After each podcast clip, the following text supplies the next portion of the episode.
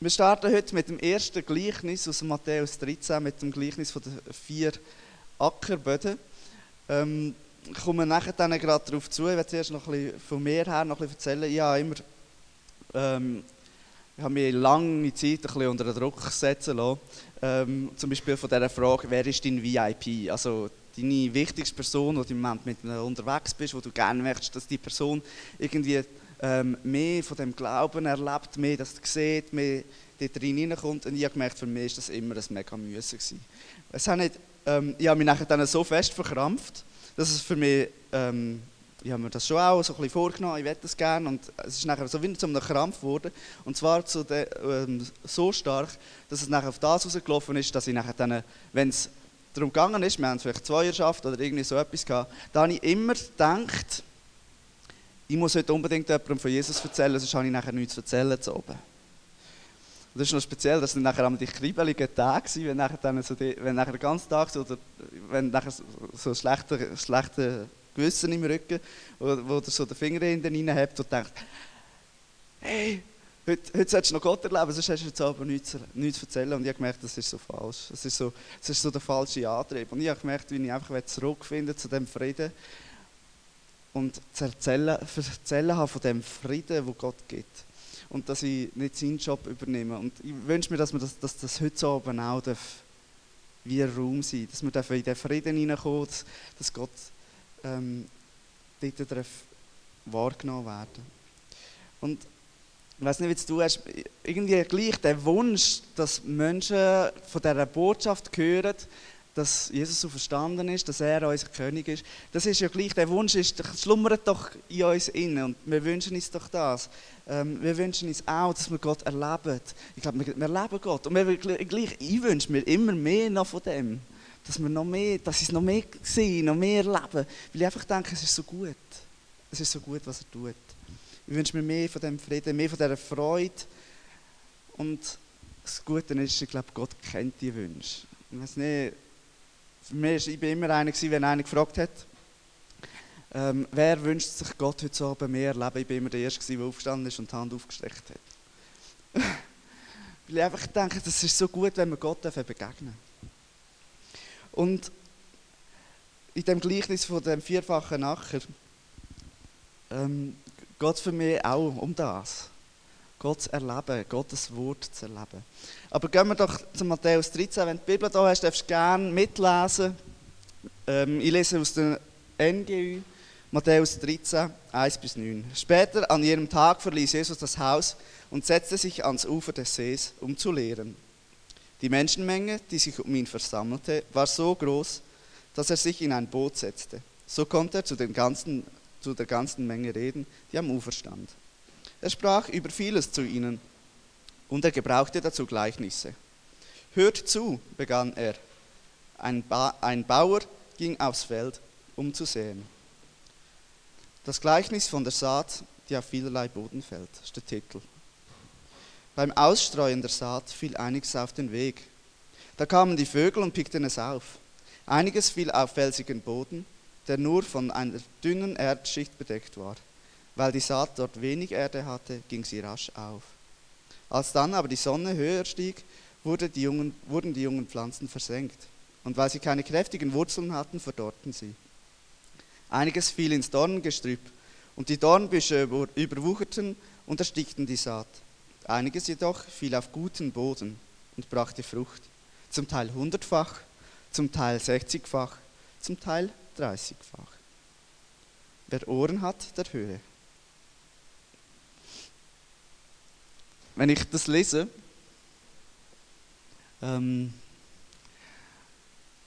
denke ich zuerst, ja, das ist, das ist noch ein lustiger Bauer, aber auf da komme ich nachher dann noch zurück. Und irgendwie werde ich doch das rausgehören, was Jesus mit dem sagen will. Wir haben gehört, das Gleichnis hat einen Kernpunkt. Und Jesus hat doch mit jedem Gleichnis einen Kernpunkt sagen. Und das Gute ist, die Jünger haben nachher gefragt, was heißt übrigens das Gleichnis? Und ähm, ich finde es noch schön, dass er das selber ähm, erklärt hat. Und wir lesen am gescheitsten lesen wir es gerade, dann, sind wir nachher auf, da, da haben wir nachher dann den ganzen Bibeltext parat und dann können wir nachher dann einsteigen. Jesus hat nachher das Gleichnis erklärt. Erklärung des Gleichnisses von der Saat. Matthäus 13, 18 bis 23 übrigens. Ich will euch nun das Gleichnis vom Bauern erklären, die Saat, der die Saat ausstreut. Wenn jemand die Botschaft vom Himmelreich hört und nicht versteht, ist es wie, der, wie, dies, wie mit der Saat, die auf den Weg fällt. Der Böse kommt und raubt, was ins Herz dieses Menschen gesät worden ist. Ein anderer Teil der Saat fällt auf felsigen Boden. Das bedeutet, jemand hört das Wort und nimmt es sofort mit Freuden auf. Aber es ist ein unbeständiger Mensch, eine Pflanze ohne Wurzeln. Sobald er wegen des Wortes in Bedrängnis gerät oder sogar verfolgt wird, wendet er sich wieder davon ab. Wieder ein anderer Teil der Saat fällt ins Dornengestrüpp. Das bedeutet, jemand hört das Wort, doch die Sorgen dieser Welt und die Verlockungen des Reichtums ersticken es. Und es bleibt ohne Frucht. Ein Teil der Saat jedoch fällt auf guten Boden. Das bedeutet, jemand hört das Wort und versteht es und bringt dann auch Frucht. Einer hundertfach, ein anderer sechzigfach, ein anderer dreißigfach.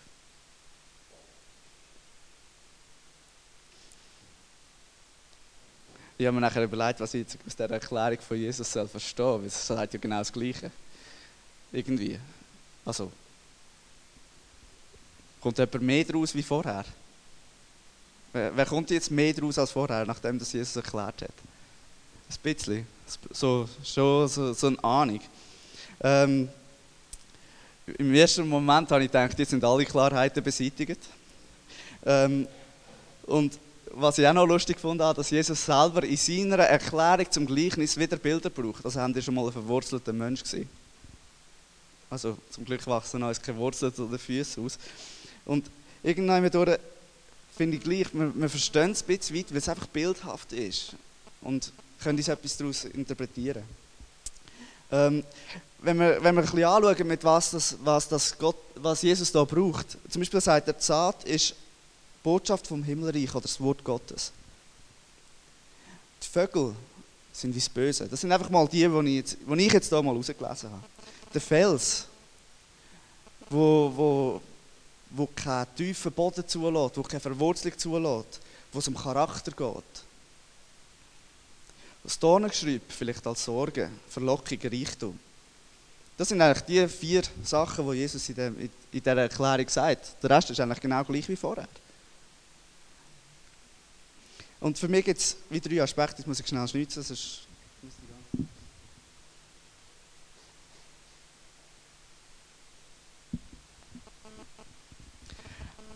Also für mich ist ein Aspekt, Jesus beschreibt hier Böden. Und meine erste Reaktion, das ist die Reaktion, die ich kenne, die, ich, mir immer zuerst aufkommt, ist so Selbstanalyse.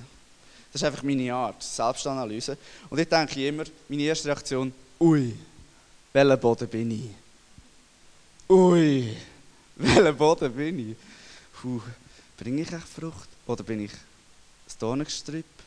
Und meistens muss ich ganz ehrlich sagen, ich werde eigentlich die Frage heute Abend ziemlich ausklammern, weil ich denke, jedes Mal, wenn es mir sehr gut geht, dann frage ich mich die Frage. Weil meistens geht es mir nachher schlechter. Ich tue das mal für heute ein bisschen ausklammern. Ähm, weil Gott ist nicht ein Gott von der Druck. Jesus will nicht sein Himmelreich und nicht mit Druck. Und darum denke ich, ist das einfach mal meine Art. Er, er versteht etwas anderes drin. Ähm,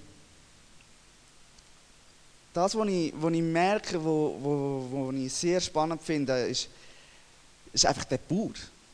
Also, ich meine, haben ihr schon mal einen Bauer gesehen, der daneben streut? Okay, ja, vielleicht so ein bisschen. Aber so wie das Feld hier beschrieben ist, das müssen irgendwie 4 Quadratmeter sein, könnt ihr euch das vorstellen? Etwa 4 Quadratmeter, das ist etwa, ja, nicht so groß. Ja, so. Und der Bauer streut hier. Es heißt, einiges fiel auf den Weg, einiges fiel ins Dornengestrüpp, einiges fiel auf felsigen Boden und einiges auf guten Boden und brachte Frucht. Also es ist irgendwie, wie wenn der Bauer herstehen und einfach mal ein bisschen so machen.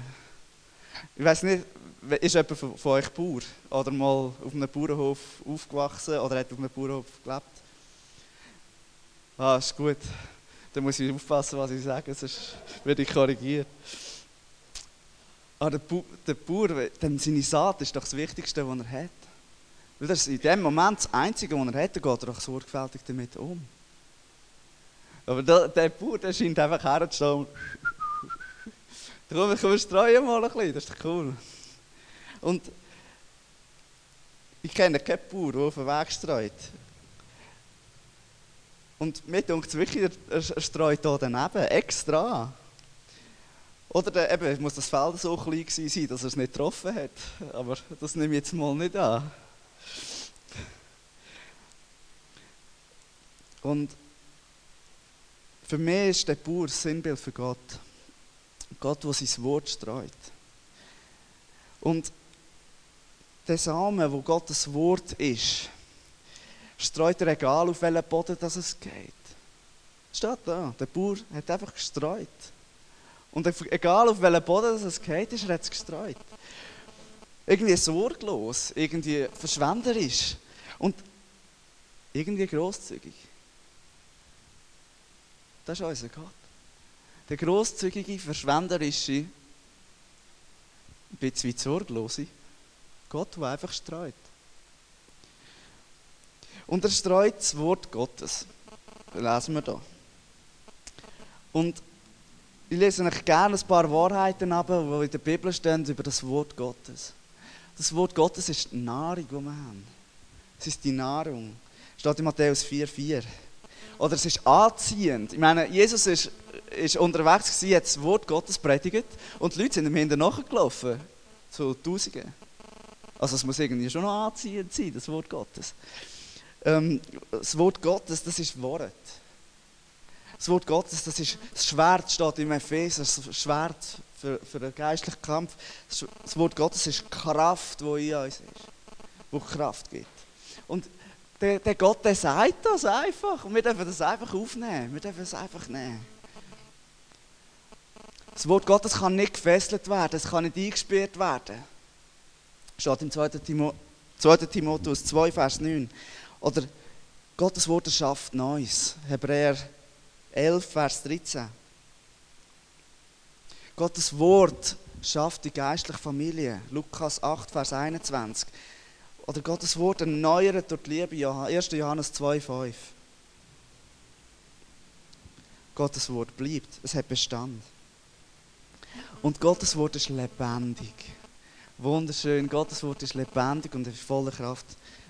Im Hebräer 4, Vers 12. Darf ich besser gut mein Zettel? Schnell, ich habe das noch vergessen. Merci.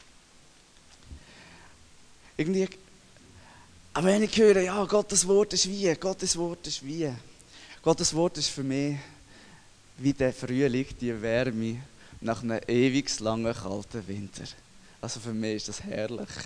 Das ist die Herrlichkeit, das, das Schöne. Oder Gottes Wort ist wie die Dusche, wenn du ähm, auf dem Bau bist, hast du einen Abbruch machen und du stehst von zuoberst bis zuunterst von Dreck.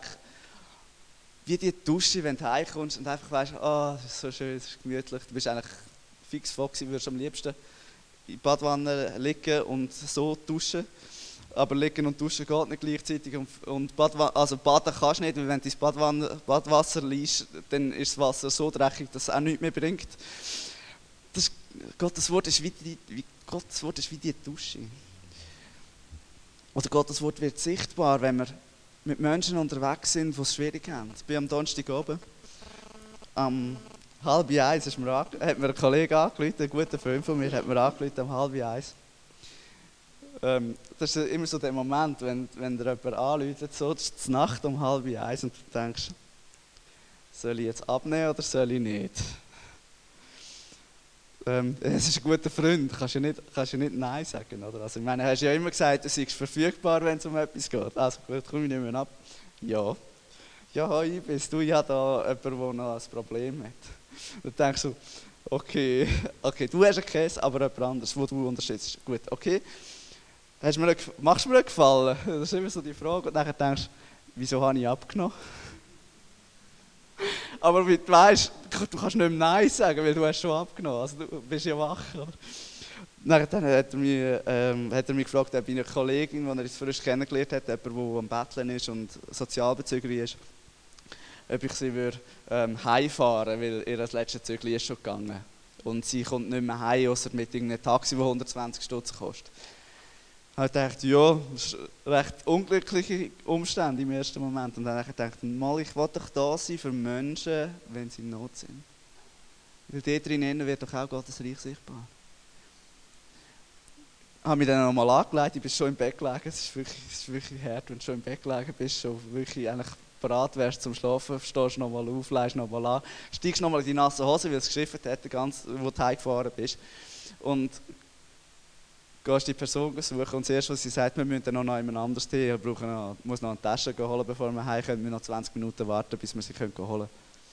Und dann denkst du nochmal, ich habe wirklich das Telefon abgenommen, gell? Das ist kein Traum. Ja, aber eben, ähm, das Ende von dieser Geschichte ist irgendwie um halb drei gewesen, wenn ich dann wieder im Bett war. Und habe wirklich gemerkt, mal dieser Person habe ich verdienen und ein Freund auch, ja, durfte auch noch heimfahren. Weil sein letzter Zug ist nämlich am Eis gegangen, wo er denkt, hat, er mag ihn noch verwutschen, aber nachher ein Lichtspur war. Aber eben. Und dort drinnen wird auch Gottes Wort lebendig. Es wird lebendig. Und das Coole ist, irgendwie das Wort Gottes, das ist wie die Botschaft vom Himmelreich, dass es lebendig ist. Jesus ist die lebendig Wort, das lebendig gewordene Wort, steht im Johannes 1 das lebendige Wort Jesus, wo lebendig wird in uns, in dir, in mir, wenn sein Reich kommt. Wenn, wenn die Wort an den Tag kommt, wenn Menschen Nahrung bekommen, Kraft bekommen, Hoffnung bekommen. Und ich finde es mega schön, wie Paulus von, von dem Wort Gottes schreibt. Da könnt ihr mitlesen, ich habe es auf der Folie erst äh, Petrus geschrieben, 1. Petrus 2, Vers 2. Genauso wie ein neugeborenes Kind auf Muttermilch begierig ist, sollt ihr auf Gottes Wort begierig sein. Genauso wie ein neugeborenes Kind auf Muttermilch begierig ist, so sollt ihr auf Gottes Wort begierig sein. Auf diese unverfälschte Milch, durch die ihr heranwachst bis zum Ziel eurer endgültigen Rettung, äh, eure endgültige Rettung erreicht ist durch die ihr heranwachst, bis das Ziel, eure endgültige Rettung erreicht ist. Ähm, so wie ich mich einschätze, aber das weiß Mami sicher besser, habe ich das Gefühl, ich war sehr gierig, was das anbelangt. Ähm, die Mamis hier haben wahrscheinlich da die besseren Auskunftsmöglichkeiten wie ähm, Väter und so. Aber nehmen wir durch das das Schreien nach, nach, nach dieser Milch, nach, nach, dem, nach mehr von dem Gott, von der, nach mehr von dieser Lebendigkeit. Und das wünsche ich mir so. Und weißt das, das Gleichnis sagt, Gott sagt das unter uns. Er sagt das da heute zu oben. Es ist das Wort von seinem Evangelium, es ist das Wort, dass er Jesus Christus ist. Es ist Jesus ist der Herr er ist König. Das sagt er unter uns. Und er sagt das nicht nur jetzt da heute, weil wir Gottesdienst haben. Er sagt das heute, morgen, denn wenn du nicht daran denkst, dann umso mehr. Er sagt das. Und wir dürfen uns dem aussetzen, dem, dass er anziehend ist. Und ihr mögt euch an das Bild von dem Bauer erinnern mit diesen vier Quadratmetern. Er sagt so großzügig und es ist egal, auf welchen Boden das es geht. Egal, welchen Boden dass du im Moment vielleicht das Gefühl hast, dass du bist. Gott sagt es trotzdem. Du kannst dich dem einfach aussetzen. Und entspannt dein Wachstum kommt von alleine. Du kannst es nicht zu wachsen bringen. Also wenn du das Gefühl hast, du musst es jetzt dringend zu wachsen bringen, Frucht bringen, bringt nichts, wenn du dich anstrengst, habe ich das Gefühl. Habe noch nie einen Baum gesehen. Ich muss jetzt Früchte bringen. Macht das irgendwie entspannt. da bin ich irgendwie noch dankbar. Wenn zu einem weiteren Aspekt kommen. Für mich ist das mega wichtig, dass einfach der Gott so großzügig streut von, seinem, von seiner Lebendigkeit über uns. Und ein weiterer Aspekt ist, du selber bist Träger vom Wort Gottes. Du selber, du, du bist selber Teil von dem Himmelreich, weil du Jesus in deinem Herz trägst. Und, und Jesus, äh, sagt im Johannes 20, 21. Friede sei mit euch, sagte Jesus noch einmal zu ihnen. Wie der Vater mich gesandt hat, so sende ich jetzt euch. Also, du bist ein Samen in Jesu Hand und du wirst ausgestreut.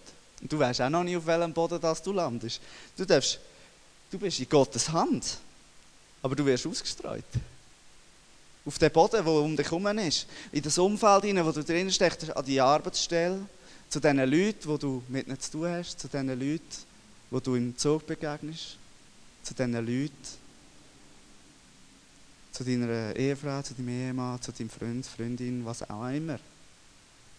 Du wirst auch dort hineingestreut. Und das Lustige ist, also das Lustige, das Schöne daran, Friede sei mit euch. Weil wenn du das Gefühl hast, du weißt nicht, auf welchem Boden dass du landest und du willst, willst gerne gleich irgendwie, du willst ja, dass du Frucht bringst. Und Friede sei mit euch. Du wirst gestreut und Jesus sagt, Friede mit euch. Friede sei mit euch.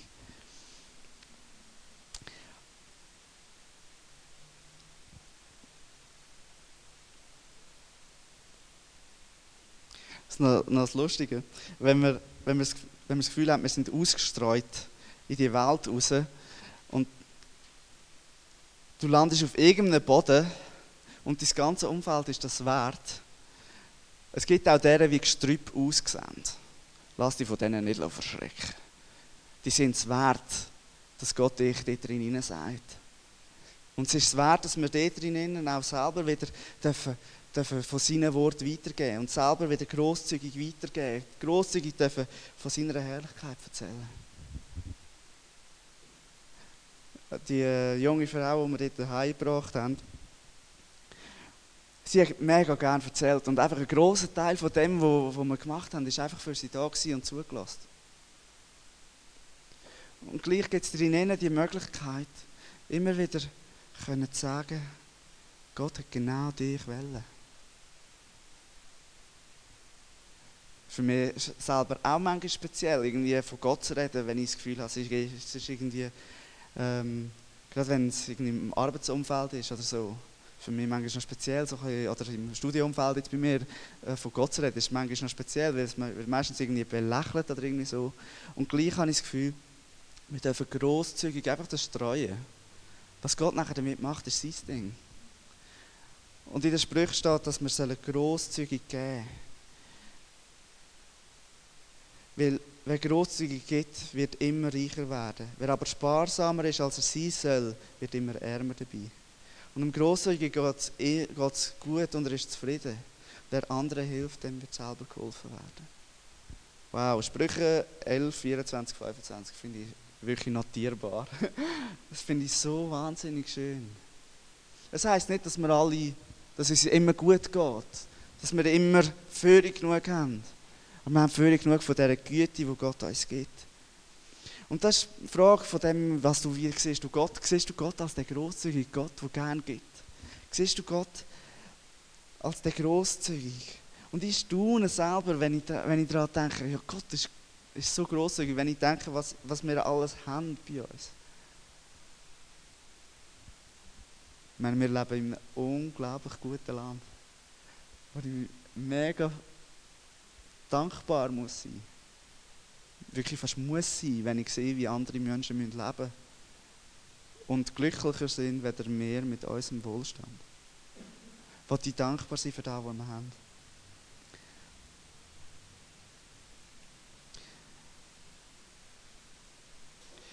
Gott ist so verschwenderisch grosszügig und ich werde einfach, dass wir das über den heutigen Abend stellen und uns einfach dieser, ähm, dieser Güte aussetzen. Seine Güte, sein Wort, seine, seine Nähe, seine Familie, seiner Kraft und seinem lebendigen Sein.